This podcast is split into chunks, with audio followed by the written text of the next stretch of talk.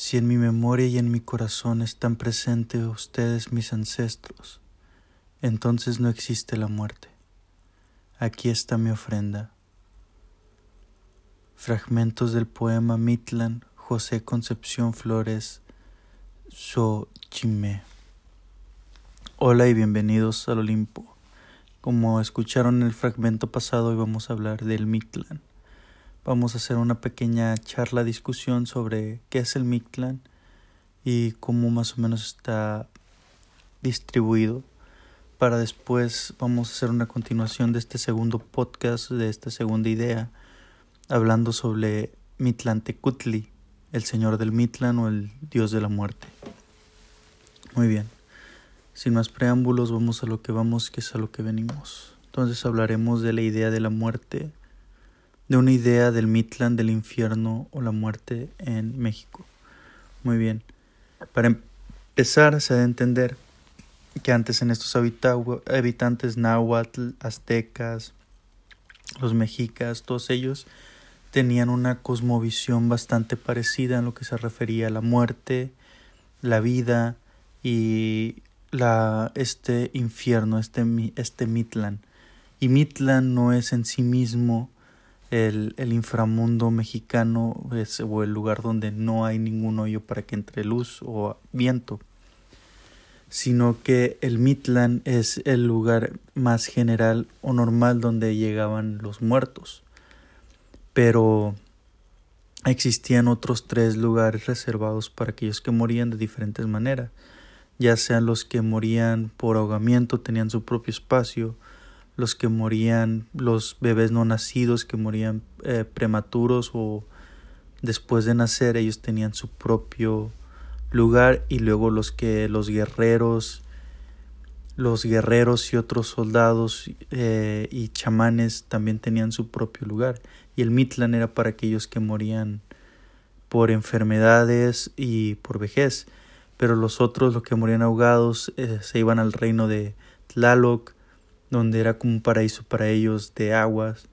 Los segundos bebés no nacidos y, nacidos que murieron muy jóvenes se iban a un lugar donde había un árbol nodriza que los alimentaba y los otros se iban a un lugar donde podían descansar. Entonces, en la idea mexicana, antes de que México fuera México en esta como visión, es muy importante la idea de dualidad. Por lo que para los náhuatl como los aztecas y todos y todos habitantes de esta región era entendido que la muerte no era algo malo, sino era la continuación de esta dualidad, o sea, que es algo completamente necesario, como los trece cielos y los nueve niveles del infierno. Entonces se creía que la vida que presupone la muerte es algo que siempre estará en correlación y que es muy importante respetar la muerte. Entonces dividían de cierto modo la vida y la muerte y decían que al muerto le corresponde lo que al muerto y al vivo lo que al vivo. Entonces por eso no era un, un odiar ni festejar la muerte, sino es un respetar al muerto y la muerte.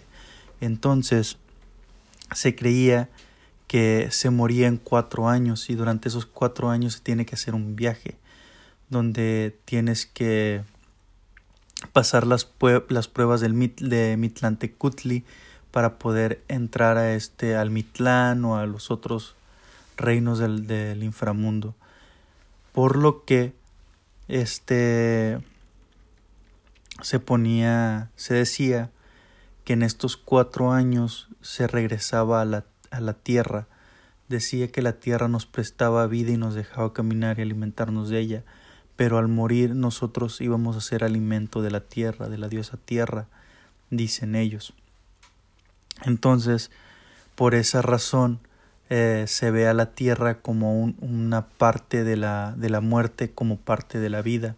Entonces nosotros consumimos y pedimos prestados de la diosa tierra y eventualmente se nutrirá de nosotros. Ese es el trato y esa era la visión. Por eso la muerte nunca ha sido una visión eh, oscura o negativa para nosotros, sino más bien es una visión cooperativa y bastante interesante. Entonces, durante este, este planteamiento podemos ver que durante esos cuatro años de que nos, nos mantenemos nos estamos muriendo, que estamos pasando las pruebas. Algunos, en algunos lugares, algunas regiones, se encerraban a los, a los muertos y se quemaban a sus perros, a sus mascotas, para que ésta nos acompañara durante las pruebas. Y en otros dicen que realmente el cholo escuincle o el pedro, tiene que ser perro pardo. Él nos puede reconocer cuando nos morimos siendo su amos y vamos a pasar la primera prueba. Eh, Chiconahuapan, el lugar de los perros. Entonces ese es el primer nivel y la primera prueba donde el perro, el choloscuincle o el perro pardo nos llevaba, ahí nos cruzaba por el río eh, de Chinahuapan. Entonces nos dejaban hilo eh, y nos preparaban a los muertos con estas ofrendas que eran para pasar las pruebas y hacer las pruebas. O sea que aquí no tenía ningún valor el oro o alguna reliquia, pero eso lo vamos a tratar en el siguiente episodio porque en ese episodio vamos a hablar de Mitlantecutli, el sentido de la muerte y el sentido del dios del inframundo, del señor del Mitlan. Entonces, ese es el primer nivel. Y aquí abro un paréntesis, era muy importante que eligieras de guía acompañante al, al perro pardo. ¿Por qué? Porque el perro de color blanco o el perro negro, se el perro blanco se niega a ayudarte y el perro negro rechaza la oferta.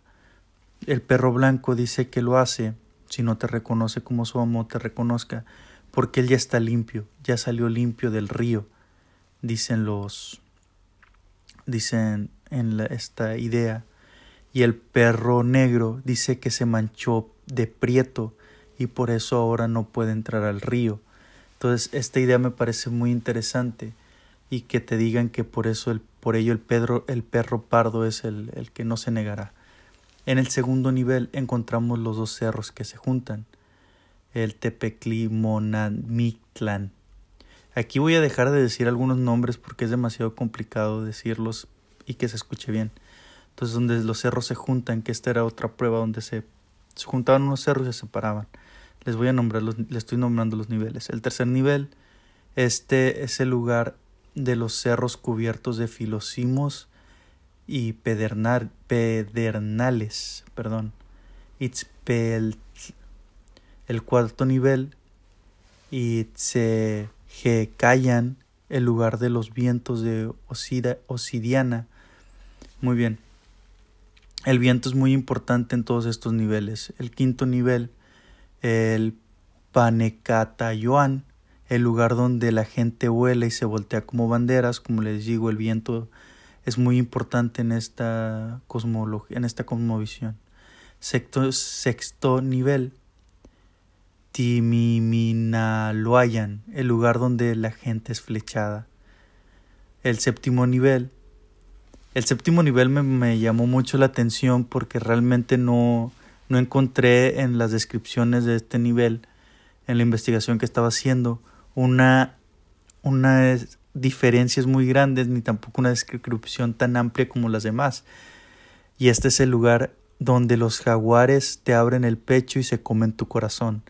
Eso es muy interesante, me llamó mucho la atención, porque realmente si van a las pirámides, donde están las piedras de sacrificio, donde lo que te venden ahí, las, las artesanías, el jaguar, y en, toda la, en muchas de las pinturas rupestres que se encuentran como figuras, está siempre ese jaguar comiéndose el corazón de esa persona.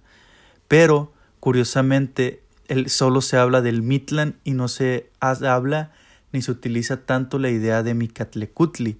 Eso es muy interesante, pero como digo, eso van a tener que esperar para el siguiente. En el octavo nivel se encuentra la laguna de las aguas negras.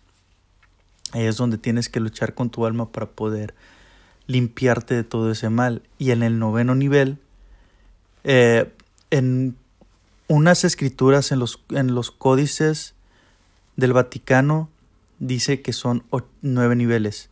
Y en los, códices, en los códices de Villa, Villarreal, me parece, dice que son, nueve, son ocho nada más, ocho niveles del inframundo.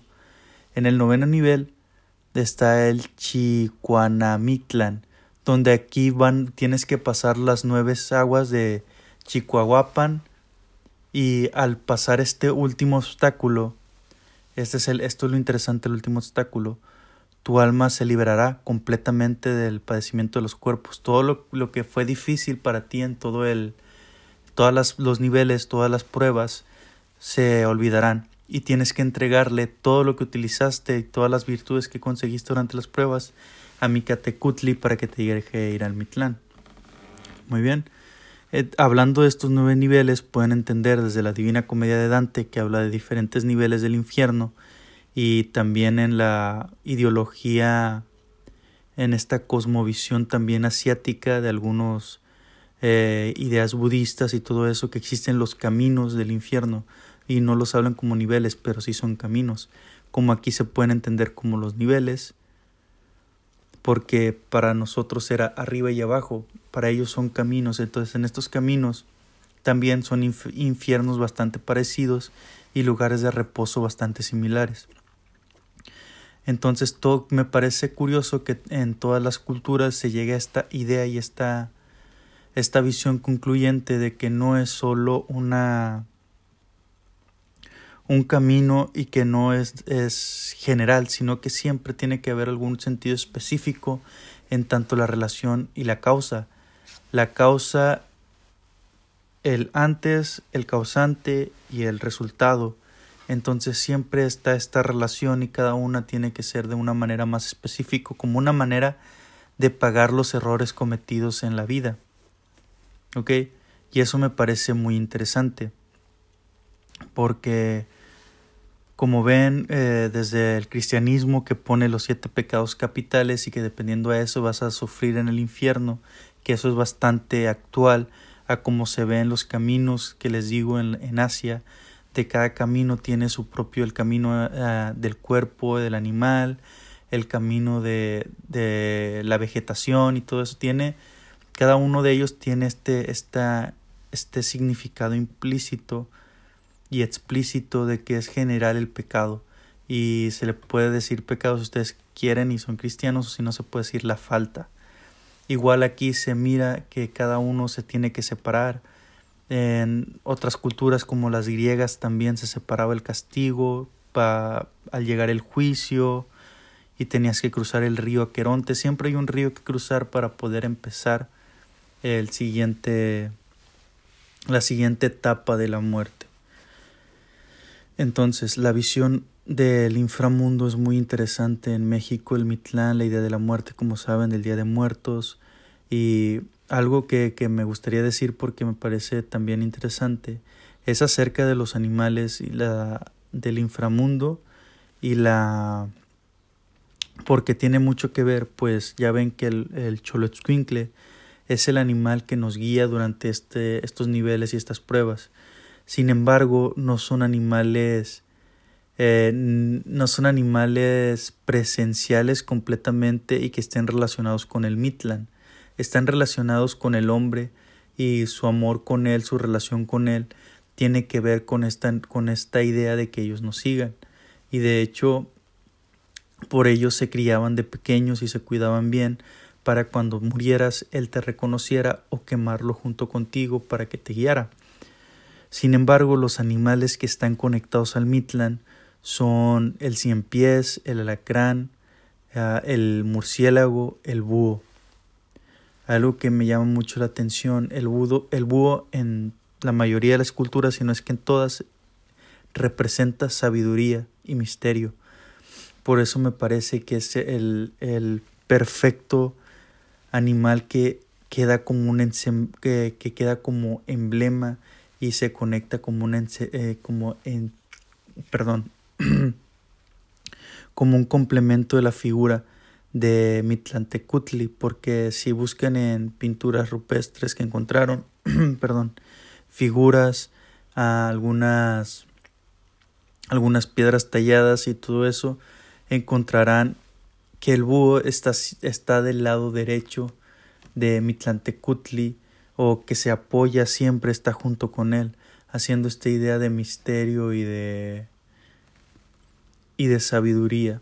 Entonces, eso, eso me pareció también muy importante remarcar. Entonces, en el siguiente episodio voy a hablar de Mitlantecutli y una idea más específica de la muerte en México por la relación que tienen las, las pruebas de Mitlantecutli y el personaje de, de Mitlantecutli y su relación con el hombre y por qué eh, culturalmente pasa un poco desapercibido a diferencia de otros dioses de la cosmología mexicana, eh, náhuatl, eh, azteca y todo eso, pero que sin embargo se, rendía algún tipo de tributo. Entonces, esto fue todo por el tema. Ya saben, les ha hablado Hades. Eh, denle me gusta a las publicaciones, síganos en las redes sociales, denle, suscríbanse al canal de YouTube y compartan si les gusta. Ah, y por último les quiero decir que miré, que comencé a ver The Mandalorian y me parece muy interesante. Y pronto volveré a hacer reseñas, pero primero quiero hacer este tema antes de que se acabe este mes. Eh, y les recomiendo La Dama y el Vagabundo si quieren ver algo relajado eh, el fin de semana en, Disney Plus. Es, es, es aceptable, es buena. Y Psyche de Netflix. Ese anime, si quieren hacer un maratón, se los recomiendo. Me hizo pasar un buen rato y me recordó en mis tiempos donde empezaba a ver el anime, donde me emocionaba como viendo Gintama. Entonces les recomiendo ver Psyche si quieren hacer un maratón y les gusta el anime. Entonces, hasta la próxima mortales y nos vemos en el siguiente episodio. Bye.